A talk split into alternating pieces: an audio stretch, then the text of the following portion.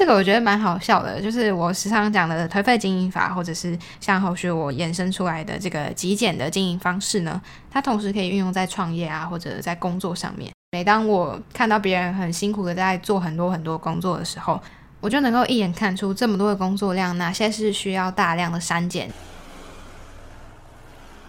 嘿，你跟自己熟吗？忙碌了好一阵子。却总是忘记自己最想要什么样的生活吗？在心里找个安静的角落坐下来，给自己一杯咖啡的片刻，和最赤裸、最真实的你来场近距离交流。我是 mini，这个节目献给正在朝向理想生活模式迈进的你。欢迎你的加入，体验精准生活所带来的美好。精准美学将会带领你。探究居家美学、生活模式、极简思维。每个人都是不完美的，但你认真生活的样子最美。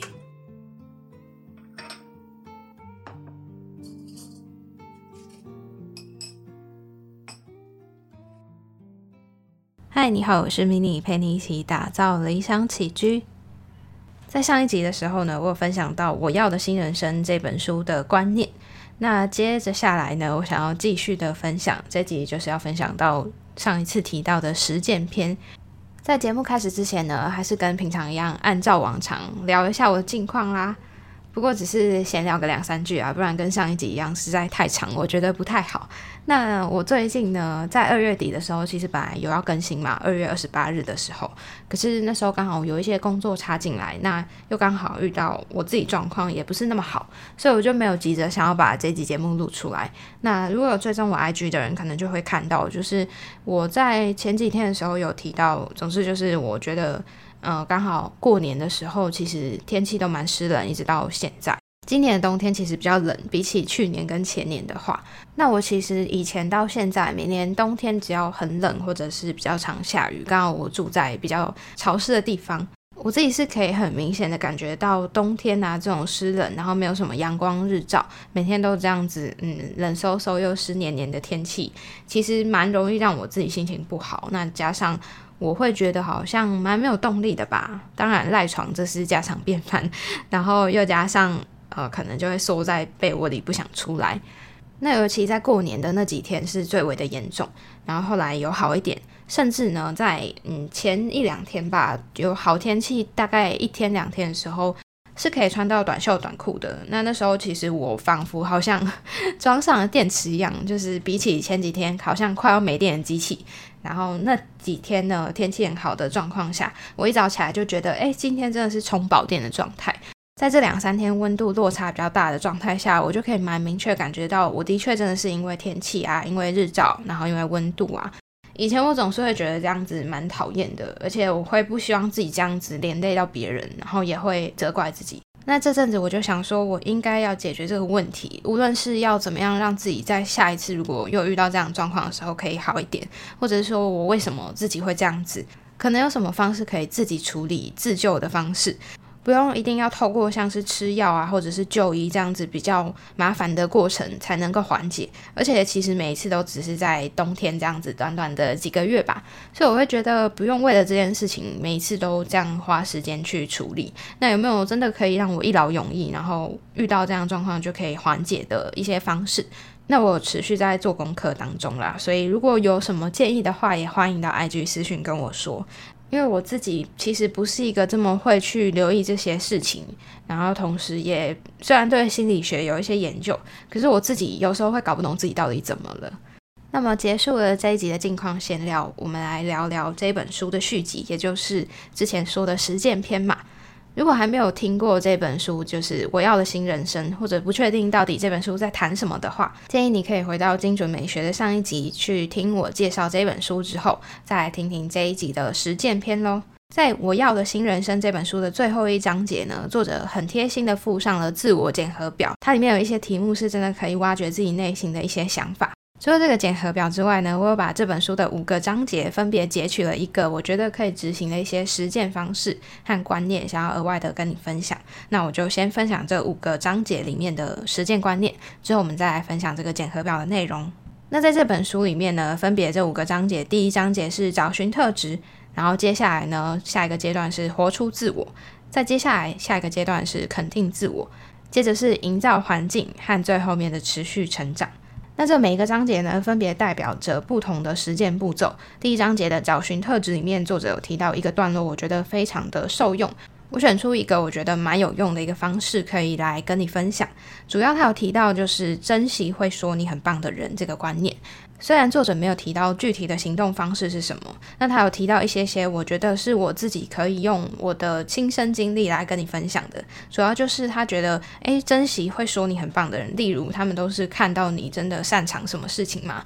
那如果今天我们身边没有这样的人的时候，我们就可以主动的去找寻同温层，也就是我之前有聊过的。我觉得在创业啊，或者是在自己的成长的道路上，如果没有跟你有相同兴趣，或者是关心相同议题的人，我建议呢，你可以去找寻呢相同的，比如说脸书社团，或者是有一些同号的俱乐部，比如说一些聚会啊、交流会，那或者是一些社群，只要是可以共同有相同的话题啊，跟诶你们有共同兴趣可以交流，我觉得都是非常可以去尝试的。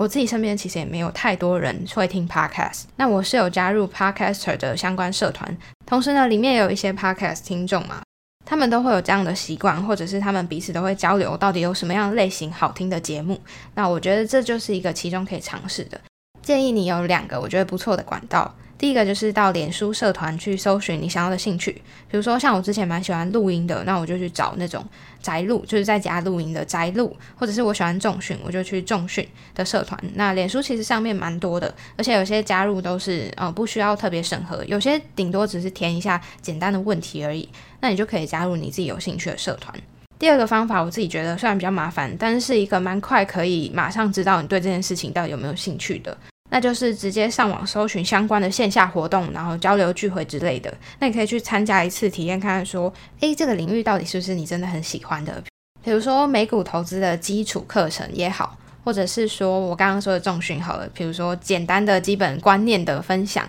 这种线下的讲座，那虽然呢会需要付一些费用啦，只是这种费用呢可以确保你是真的吸收到诶专业或者是有系统性整理好的资讯。这也是我上一集提到，就是付费去学习别人的经验都非常划算，也是在这本书《我要的新人生》里面有提过的。那这两个建议就提供你参考。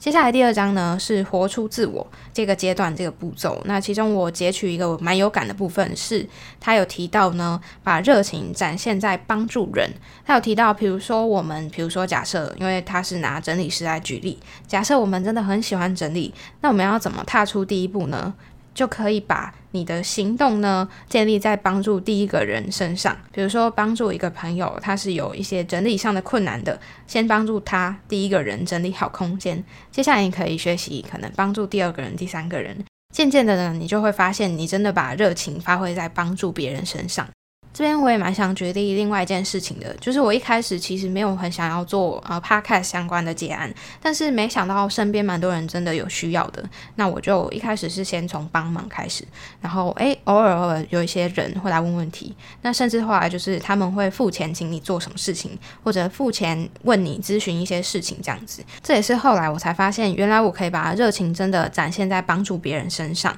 然后也可以产生收益的。接下来第三章呢是肯定自我，其中我截取的一个观念是，作者有提到的一闪而过的念头，可能就是人生进阶的契机。在书里面的故事呢是这样的，就是那时候，嗯，马里会还有她老公有想要去国外发展的一个念头，但是她就碍于自己英文不好，所以她就会觉得，呃，我到底要不要出去？然后觉得自己这样子可能很没有自信啊，担心未来会发生什么事情，不知道，所以他们就持续的有在想这件事情。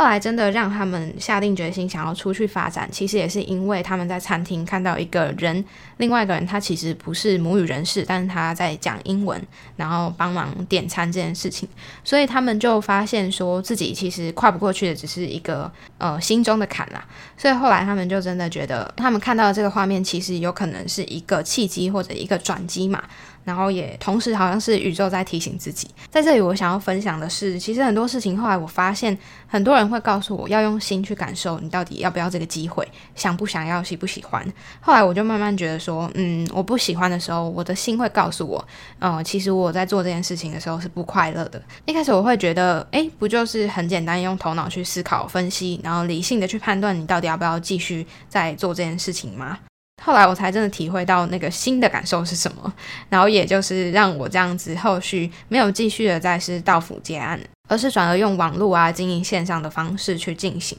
我觉得在肯定自我这一章节，尤其是刚刚说的人生进阶的契机，我们到底要怎么去判断呢？其实可以是想看，如果我们今天很想做一件事情，但我们自己有犹豫的过程中，会不会突然呢，宇宙就会给你一些小提醒？比如说，呃，当你想放弃一件事的时候，突然有一个人诶跟你说，其实你真的做得很好，有机会要不要去多学学这块，然后要不要进修这块？那或者是说，你持续在待的这个职场呢，你没有这么的喜欢？那会不会是有一些嗯原本的问题，比如说这里面的环境不适合你而已？那其实你还是有很棒的能力。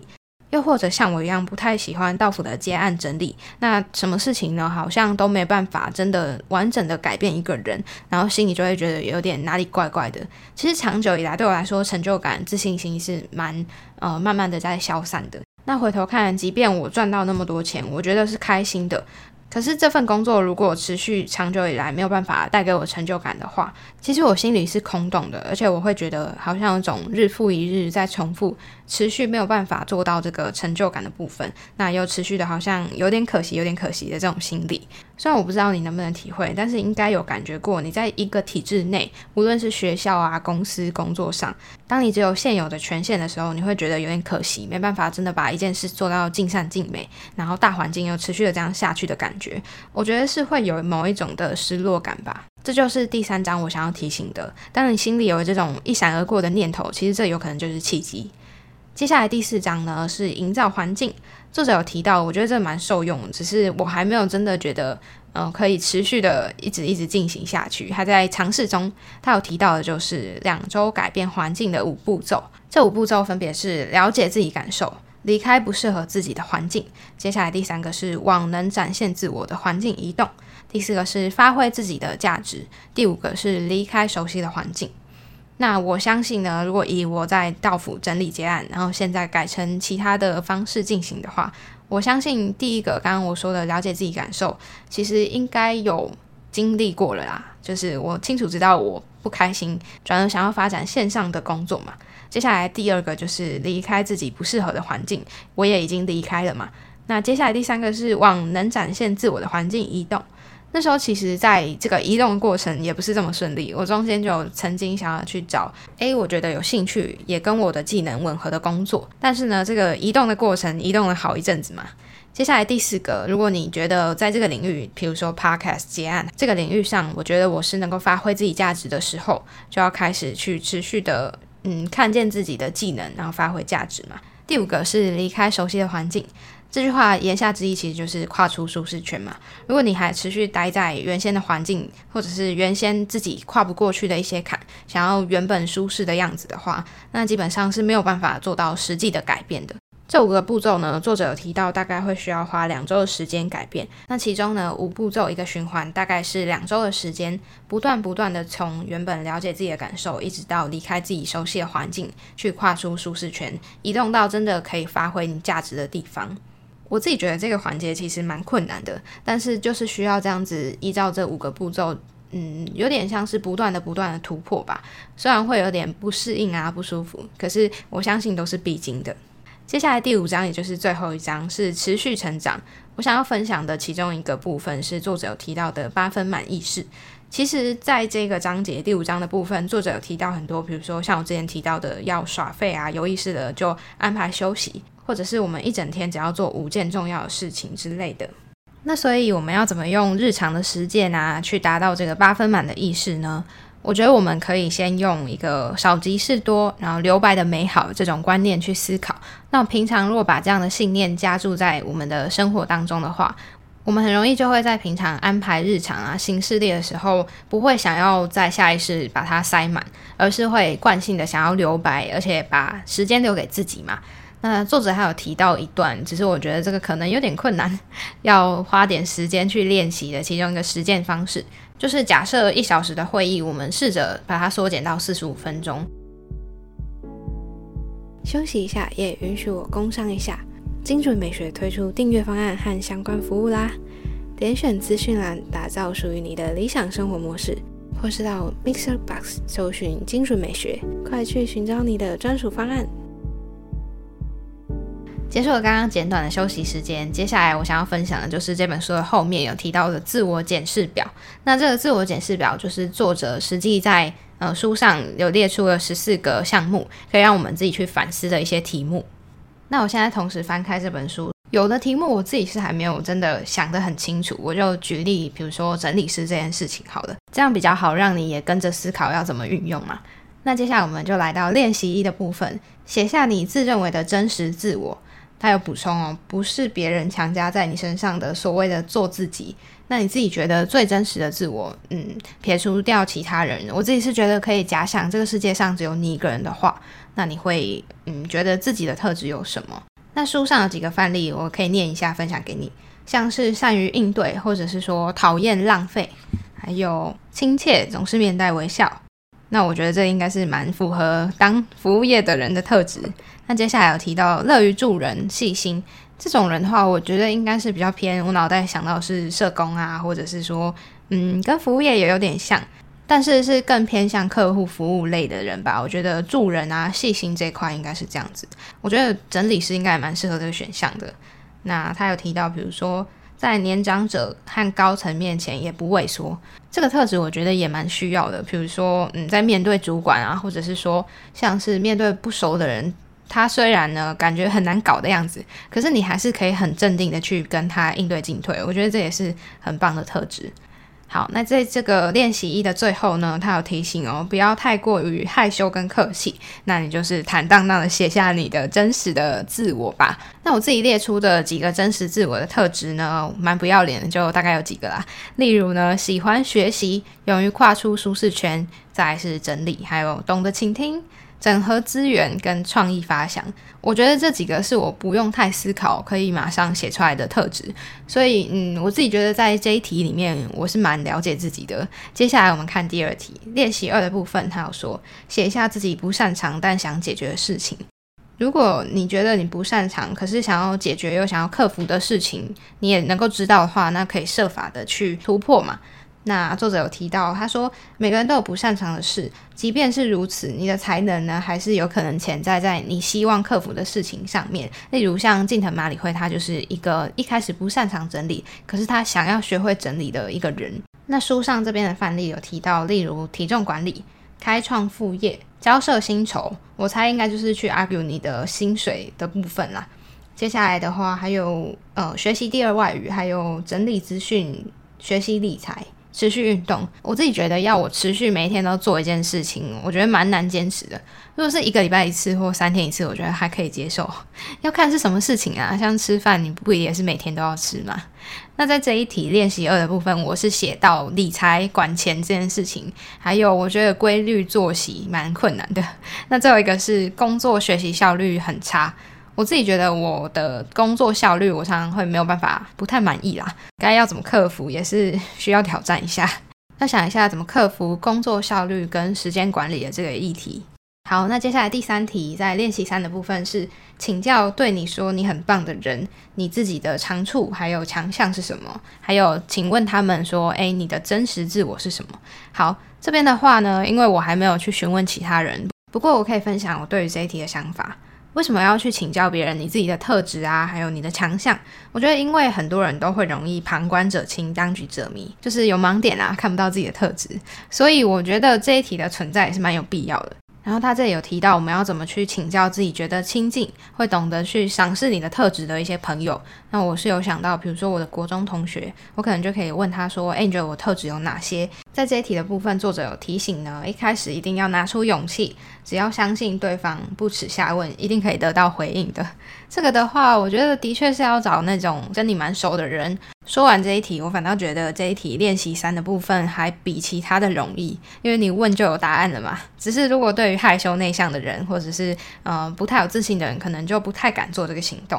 那接下来练习四的部分是写下心中所有的歌和疙瘩。那在这一题呢，我自己是有列出我的一些疙瘩，我觉得蛮多的。那这上面有几个范例，比如说得不到伙伴的肯定，或者是说嗯。还欠别人一个道歉，我相信这种事情一直搁在心里也会觉得蛮不舒服的。那他有提到可以把自己脑中挥之不去的思考，特别是和人际关系，我认为关系也是蛮重要的啦。特别和人际关系有相关的疙瘩都全部列下来，然后不需要给别人看，只要把这些事情记录在自己看得到的地方就好了。那在第四题呢？我自己写下的答案有几个，比如说，嗯，和家人没有实质的相处，有时候感觉只是在空间里的陪伴而已，我会觉得有点疙瘩，觉得好像应该做些什么的感觉。那接下来第二个是不知道我现在的状态未来会变得如何，有一种不能说迷茫，但是看不到未来更远大的地方会变成怎么样子。我觉得也是因为疫情吧，所以让我们现在的变动太大，也不太知道说，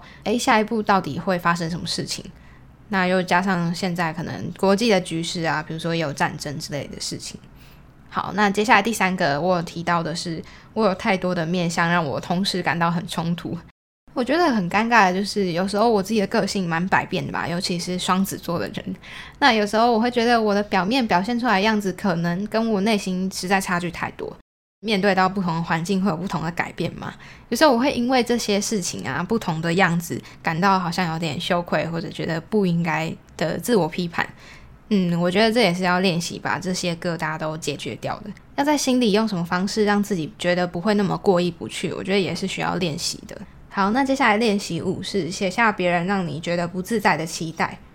像是身边比较亲近的朋友啊、家人，总是会觉得，比如说哦，你一定要拿下第一名，或者是说哦，我期待你以后上什么很好的学校，或者哦，我期待你以后嫁给怎样的人。那当别人有这样子对你来说，你觉得不是那么希望的期待的时候，嗯，你也可以把它写下来。那我自己是有写下别人对我来说，嗯，我觉得不自在的期待，比如说找工作。除了找工作以外，我觉得让我不太自在的期待就是细心，还有善于社交。我其实不是一个那么喜欢一直互动、一直社交，去很大的场面参加活动啊，或者是嗯，时不时有朋友找，我就要一直去面对他们，一直想要跟他们聊天啊，一直互动的人。所以这也是为什么我有时候会推掉一些嗯社交活动，或者是朋友的邀约之类的。那刚刚说到的细心呢？我觉得细心对我来说也是一个，嗯，我不是那么想要的特质。虽然我希望我自己细心一点，可是我不想要被人觉得就是，嗯，很钻牛角尖，或者是说，嗯，我本来也不是一个那么细心的人。当别人觉得我应该要做好某些事情，那觉得我应该要很细节的去处理很多事情的时候，我会觉得，嗯，大方向处理好，那细节的部分可以再微调嘛。可是有些人就会用批评的角度去看待这件事情，那我在心里总是会觉得我是一个比较发散，然后顾及大方向的人，所以我认为我不会想要有一个嗯非常细腻细心的这个特质吧。如果以大部分的人对我的要求，那我其实是反抗的。可是搞不好，其实这个也是我需要加强的地方啦。在练习五的部分呢，作者有提到有没有因为别人强加在你身上的应该。然后让你觉得心情不好，甚至是让你觉得说，嗯，你怎么会有这样的刻板印象？比如说，嗯，我觉得很多人都会对我说，哎，你不是女生吗？女生应该房间就要怎么样？应该就要温柔婉约？应该就要怎么样怎么样？很顺从啊，很乖之类的。我觉得这些都是我不喜欢的应该。好，接下来练习六的部分，写下度过假日的方法。这个呢，我可以写的就蛮多的，不过，嗯，我不知道到底有没有每个都达到啦。因为我觉得我现在也没有一个很固定的假日。好，我写下的是自己做料理、看书、看电影、整理，还有运动、踏青。嗯，我发现整理这件事情其实蛮好笑的。就是如果我以前在客户家整理的过程，其实我假日也是会想要自己在整理，因为整理我自己的东西，我觉得是一个跟自己对话的方式。那自己做料理，我觉得是一个跟自己呃有相处，然后可以让生活步调慢下来的感觉。那看书看电影呢？我觉得对我来说是我想做，可是不一定会花时间做的事情。所以，嗯，有达成的应该是看书，然后整理、运动。最后一个踏青呢，我觉得也是需要刻意的提醒，让自己安排跟别人出去啊，或者是自己踏青啊，去户外走走的机会。那在这一题的最后面，作者有提到，我们可以观察自己大概两个礼拜。看一下自己假日的时间大概会做什么事情，一定会有更新的发现。我觉得应该是因为我们平常在做自己想做的事情的时候，写下来记录下来，才会发现，哎，其实有更多想做的事情，但是都被我们无意识的自动导航模式，时间就被浪费掉了啦。所以，嗯，可以记录下来，然后去检视，我相信也是一个很好的自我对话。那接下来第七题，写下日常生活中不用勉强自己，但却可以自然持续的事情。好，这一题呢，我也觉得不用花太多的心思就可以马上写出来的，就是整理、听音乐或听 podcast，然后再是自我的反思跟做节目，就是像我现在这样。然后再最后一个是运动，运动这件事情，我反而会觉得如果没有做，有时候会觉得怪怪的。要看状况，但我觉得有时候运动也是一个跟自己对话，而且是一个可以很专注在当下其中一件事情。除了听节目啊、听音乐，其实，在运动当下我也没办法去做其他事情嘛，所以脑袋就会有嗯很多自我的对话。接下来第八题呢，我们已经进行超过一半了。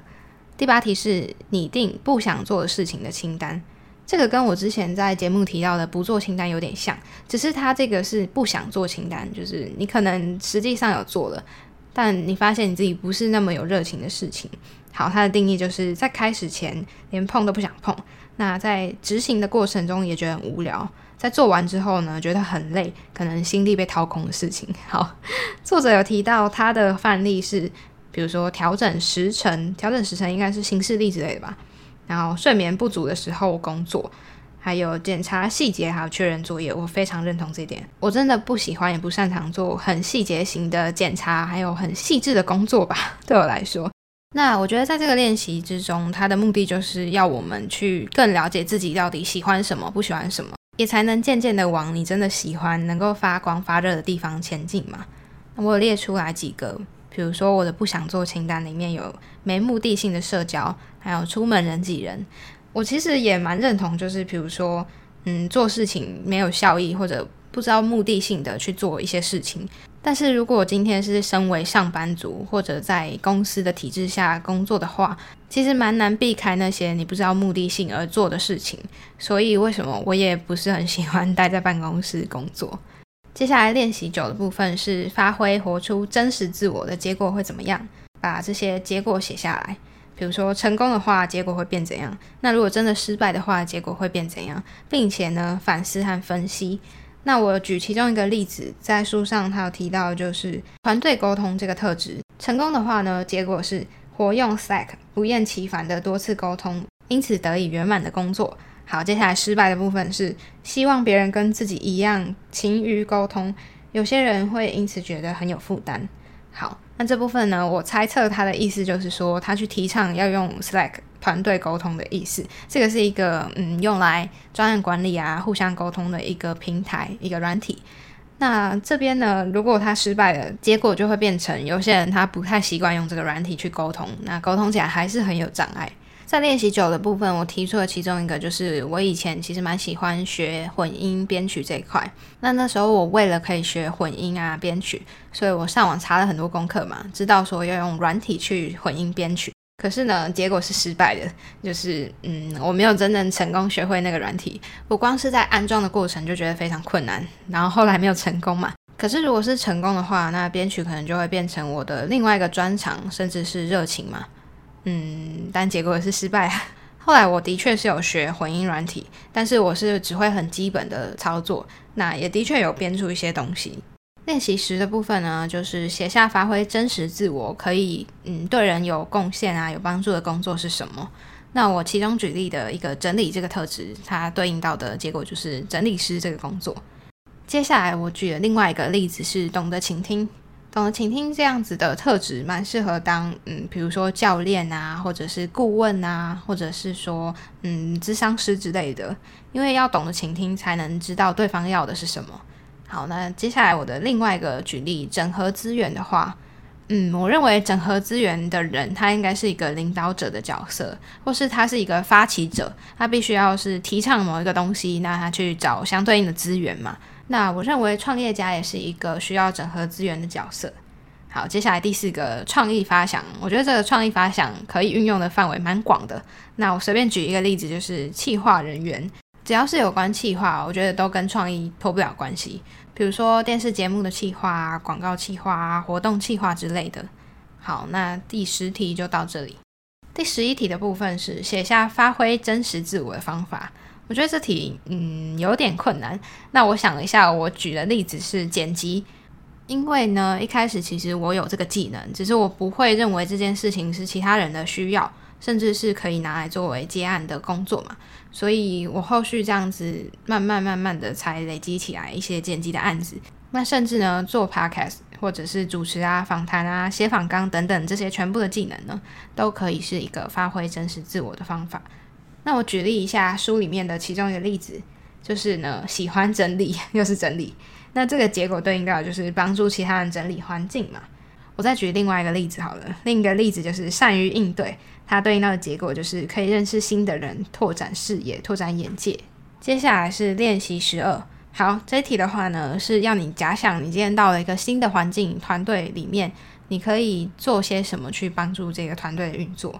那我自己呢是有举了三个例子，第一个是组织分工，第二个改善现况，第三个是简化工作量。组织分工的部分，我觉得同时也算是领导者的特质，但另一方面呢，也是一个善于整合资源的表现嘛。接下来另外一个是改善现况，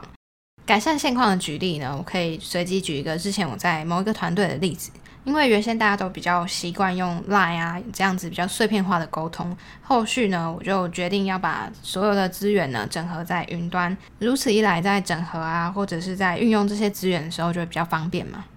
那最后一个是简化工作量，这个我觉得蛮好笑的，就是我时常讲的颓废经营法，或者是像后续我延伸出来的这个极简的经营方式呢，它同时可以运用在创业啊，或者在工作上面。所以，嗯，每当我看到别人很辛苦的在做很多很多工作的时候，我就能够一眼看出这么多的工作量，哪些是需要大量的删减，其实没有必要徒劳无功的事情。我觉得这个也是后来我当了整理师之后才发现，我自己其实有这样的技能。接下来呢，练习十三的部分是写下自己觉得你理想中想要的环境，包含的是在你生活周遭里面，你希望呢有什么样的人事物围绕在你的生活环境里面。作者这边给出的范例，我觉得蛮有趣的，是比如说没有批评的人，或者是说没有仗势欺人的人等等的。那我自己的答案呢是。我想要有落地窗、露台，还有我想要有安静的环境跟时间的自由，还有机能很方便的地点，以及友好平等的关系。接下来最后一个练习，也就是练习十四，写下你自己生活的最低生活要求。我这边写下来的是安静、不拥挤的空间，还有健康的饮食、舒适的穿搭跟网络，还有很好的生活身体状态。倒数的第十三和十四题，我认为是一个对于美好生活的想象，我们就可以更确立我们的方向，还有可以实践啊，可以行动的方法有哪些嘛？好，那这一集呢就分享到这边告一段落。我也很希望你在自己练习之后呢，来跟我分享交流一下，你自己写下的答案会是什么？其实，在第八题开始，然后到第十一题左右，我自己觉得蛮痛苦，就是想不太到，想破头，就是这些假想的一些，比如说我要怎么发挥自己的价值，那结果会是什么？那还有不想做的清单，我也觉得范围其实蛮广的。所以呢，如果你在写的过程也非常卡，觉得很困难呢，这都是嗯必经的过程，也不要觉得好像只有你。那其实写下这些答案之后，你会发现可以帮助你更了解自己。帮助你移动到更好的地方，让自己可以发光发热，发挥自己的价值。那这本书的相关资讯呢，我放在资讯栏。碍于版权的关系，那这些内容呢，我就不用文字公开的分享。我也没有帮出版社业配或者是说广告嘛。那有兴趣的话，其实可以直接去借这本书《我要的新人生》，或者是私讯我的 IG，我可以跟你讨论一下这个练习的部分要怎么样去完成。好，那这集节目就分享到这边。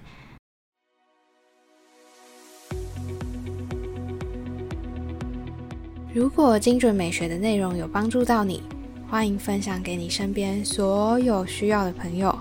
赶快把节目订阅起来，有什么悄悄话也立马到我的 IG 跟我说吧。虽然我知道你跟我一样，可能会先潜水个好一阵子，但是我不会读心术，你知道的。我的 IG 跟脸书都是 M I N I M A L I C 点 T W。想看我的日常分享，就快动手按下追踪吧。